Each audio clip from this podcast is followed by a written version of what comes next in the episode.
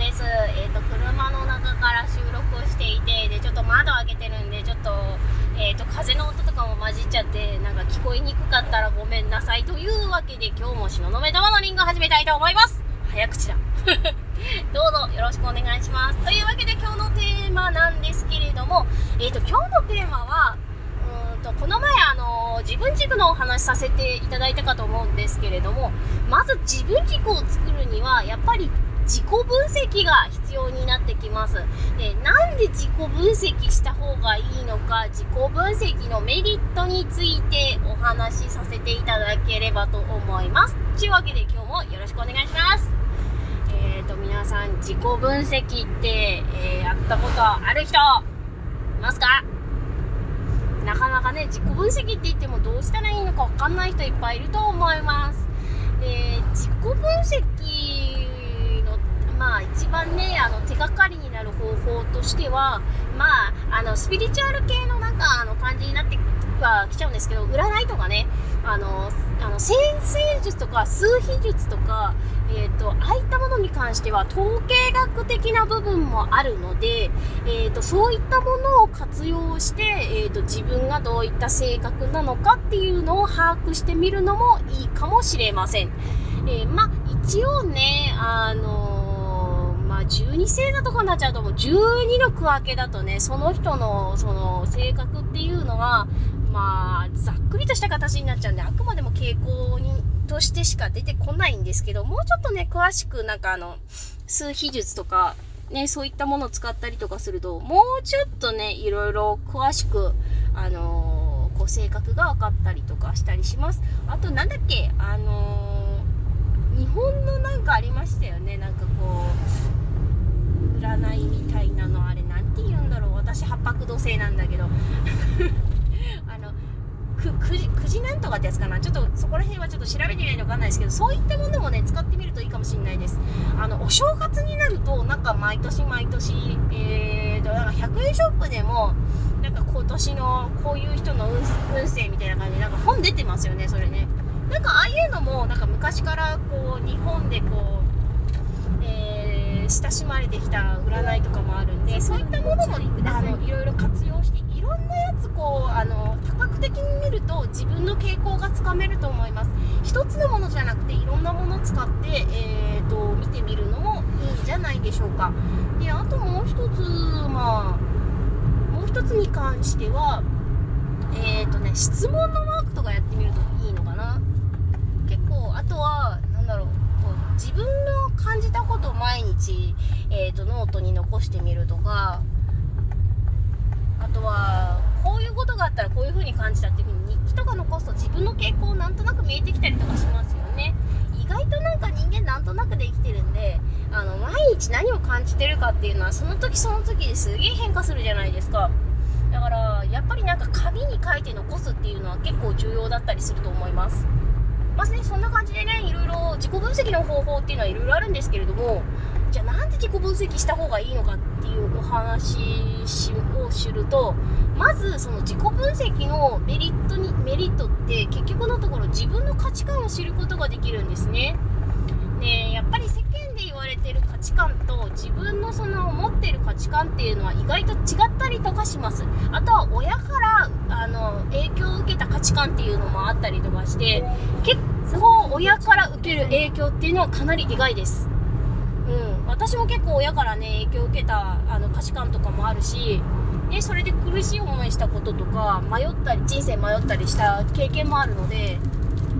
なんだろうその自分のその根っこっていうのっていうのはやっぱり何かしらこうワークなりなんなりとかしないと、ね、占いであの掘り下げてもいいんですけど意外とその自分の本音ってやっぱりなんとなくで生きたりすると分かんなかったりするんですよね。ほうほう。だから、やっぱり何かしらの形で、なんか質問のワーク受けたりとか、なんかあるのかな、うん、本とかであったかな？あの、一番なんかそういうなんか自分軸で知りたいとか、そういうのっていうのは、なんかそういう質問のワーク得意なのが、あの、私も結構あのよく知っているあのクリス・モンセンさんですねライフコーチのクリス・モンセンさんのあの出しているあの本とかそっち見てもらうと結構いろいろ質問のワークとかが載っていてでもしその自己分析したいでもどういった形で、あの自己分析したらいいかわからないっていう人に関してはもう門前兄貴の本めっちゃおすすめです。えっ、ー、と Amazon とかであのクリスってこうパパって入れると,、えーと、クリスさんあの本2冊出しているんで、えっ、ー、と本ね2冊出てて、えー、なんだろうな私はあの2冊目のそろそろ好きなこと生きていこうよだったっけかな覚え、間違ってたらごめんなさい。今ね、あのね、手先なんでね、ちゃんとあの調べらんないんですけど、なんかその緑色のクリスさんのその笑顔がこう乗ってて、なんか周りが緑で、なんかそういう渋い感じの、かっこよくて渋い感じのなんかあの本だけ持ってるんですけど、あれがね、すごいなんかこう質問の枠結構載ってて、えー、自分が何を求めてるのかって本当に知りたい人はあの本すごくおすすめです。なのでもしねあの自己分析したいんだけどどうしたらいいかわからないっていう人はそういう本を活用するのもいいかもしれません。でやっぱり自己分析をするとどこかで自分の価値観だったりとかあとは自分がね意外と何で迷ってるかっていうのが見えてくるのででそのやっぱり必ずねどこかで絶対に誰かの影響を受けて生きてきてるから人間って絶対どこかでこうした方がいいのかなああした方がいいのかなとかでどうしたらいいか分かんないっていうねその分からないようなこうことにぶつかったりとかする場合もあります。っていうか分かんないのが普通なんでうんじゃあどうしたらいいんだろうっていうふうに、えー、と、まあね、わかんなければ、じゃあどうしたらいいんだろうどういう風にしたら良くなるかなっていう風に自分で問いかけしていけば、まあ、一番いいのはノートに書くのが一番いいんですけどね。そうすると、あの、脳みそって、あの、ラスっていう、あのね、なんだっけ、もう、もうかつ、なんだっけ、ラスっていうね、脳みそのね、なんかね、あるんですよ。毛活か不要体だっけなんかね、ごめんね。ちゃんとした言葉が、あの、日本語だとすげえ難しいんですよね。あの人間の脳みそにはいろんなこう、こう、いろいろ外部から入ってくる情報を選別するための機能っていうのがあるんですよ。それをラスって言うんですけど、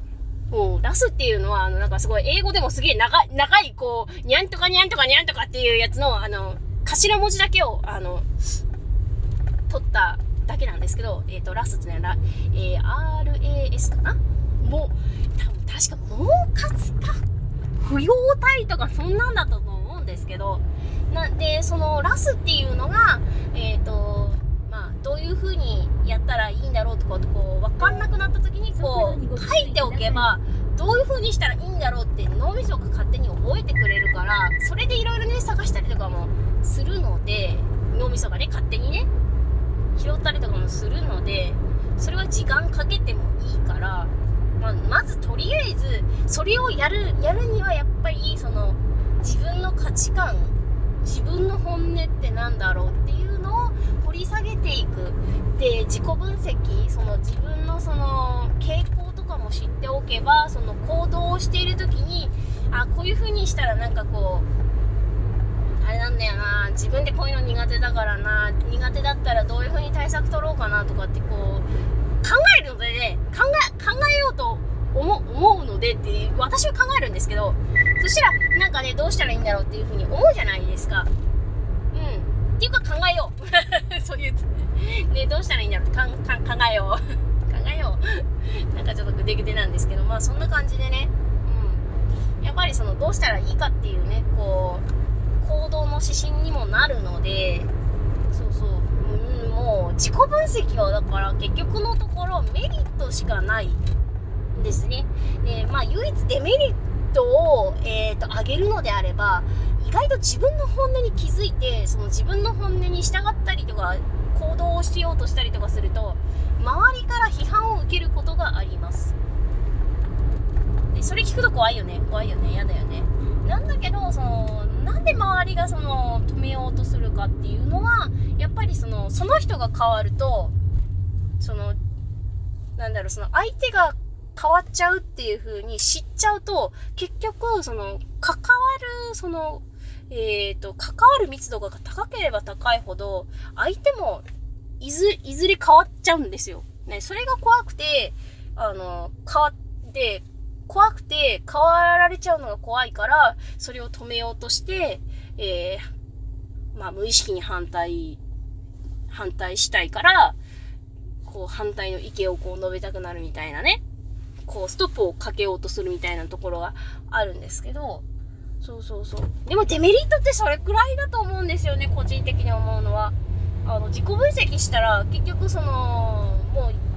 なんだろう、自分の価値観知れるし、自分のその行動の指針が分かってくるし、速度にご注意ください。そうそうそう。でなんかあのもし何かあった時なんか自分のその苦手な出来事に遭遇した時に自分の傾向が分かってればどういうふうにじゃあ対策取ろうかっていうその対策案も練れるじゃないですか。逃げ逃げずに済むんですよ。